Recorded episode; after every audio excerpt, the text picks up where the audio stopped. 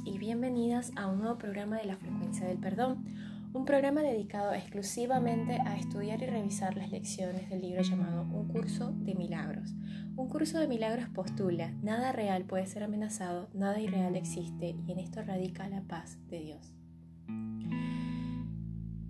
Vamos a tomar unos minutos para tomar aire, retener el aire y soltar.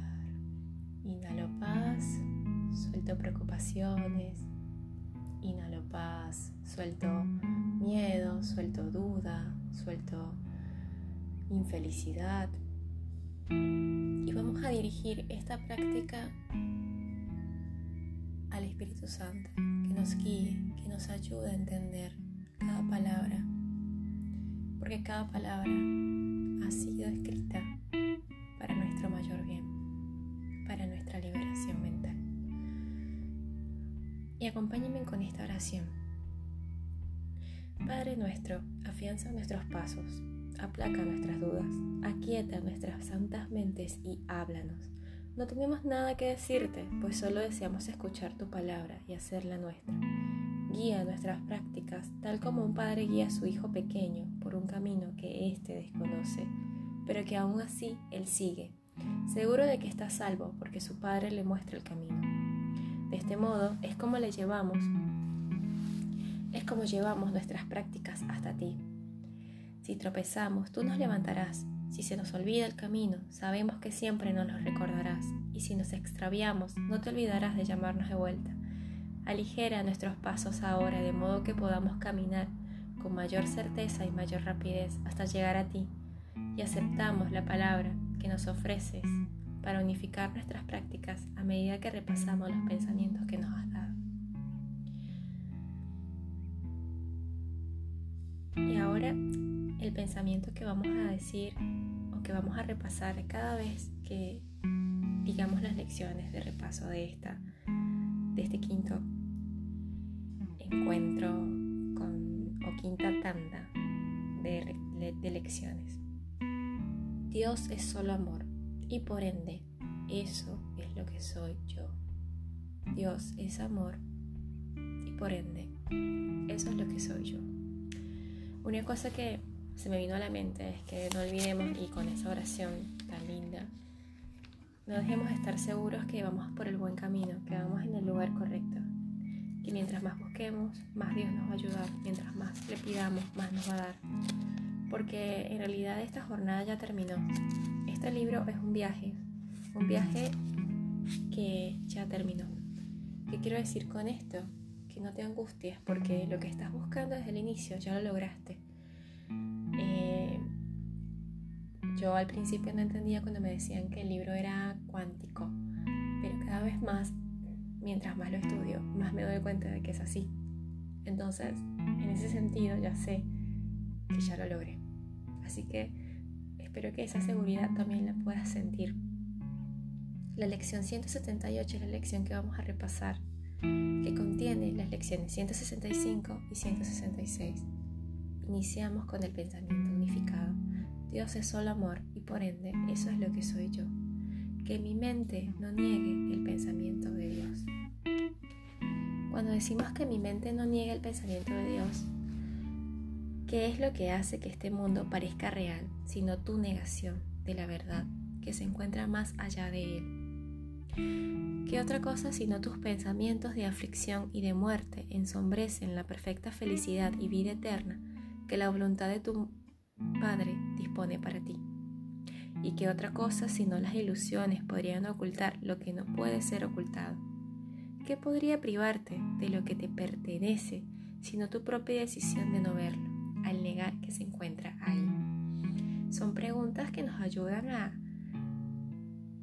a desentrañar este pensamiento, que mi mente no niegue el pensamiento de Dios, la mente de Dios. Nosotros somos un hilo de la mente de Dios, un pensamiento de Él. Y lo negamos constantemente, lo negamos porque las ilusiones nos ocultan lo que está ahí, y en realidad eso no puede ser ocultado, pero nosotros estamos tan convencidos de que hay una muralla china frente a nosotros que creemos que es tan difícil llegar ahí llegar a ser quienes somos realmente, siempre se nos dice, y muchos filósofos lo han dicho, que el camino es conócete a ti mismo. Voy a leer la última parte. El pensamiento de Dios te creó y no te ha abandonado, ni tú has estado nunca separado de Él, ni siquiera por un instante. Te pertenece, gracias a Él vives, es tu fuente de vida, pues te mantiene unido a Él y todo es uno contigo porque Él jamás te abandonó. El pensamiento de Dios te protege, cuida de ti, hace que tu lecho sea mullido y allana tu camino, al, al iluminar tu mente con gozo y amor. Tanto la eternidad como la vida eterna refulgen en tu mente porque el pensamiento de Dios no te ha abandonado y todavía se encuentra en ti.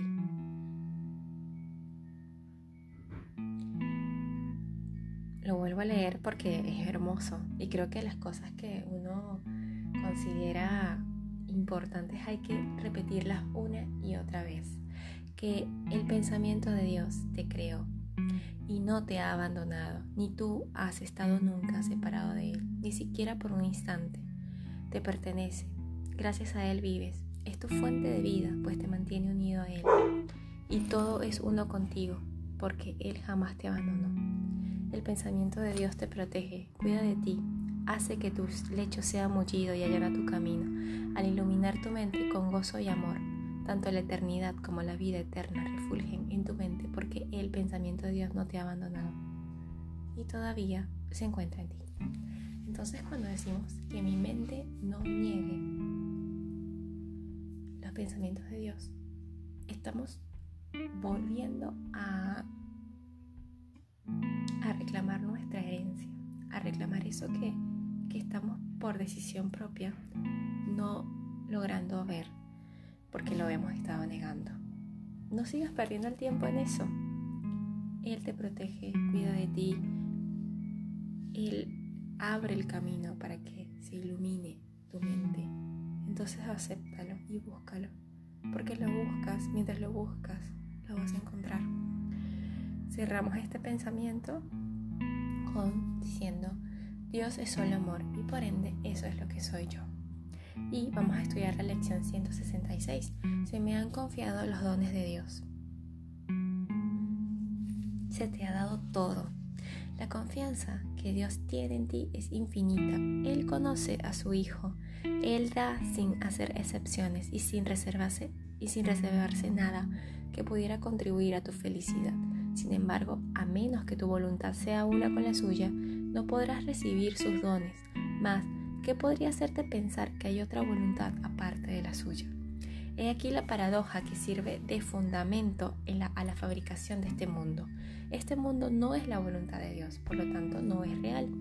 No obstante, aquellos que creen que lo es, no pueden sino creer que hay otra voluntad, la cual produce efectos opuestos a los que Él dispone esto es claramente imposible, la mente de aquel que contempla el mundo y lo juzga como real, sólido, digno de confianza y verdadero, cree en dos creadores, o mejor dicho, en uno, él mismo, o sea, en uno mismo, mas nunca en un solo Dios. Todo aquel que alberga creencias tan extrañas como estas no puede aceptar los dones de Dios, pues se ve obligado a creer que aceptarlos, por muy evidentes que se vuelven, por muy grande que sea la urgencia con la que se le exhorta a reclamarlos como propios, es verse presionada a traicionarse a sí mismo. Por lo tanto, tiene que negar la existencia de dichos dones, contradecir la verdad y sufrir para preservar el mundo que él mismo construyó.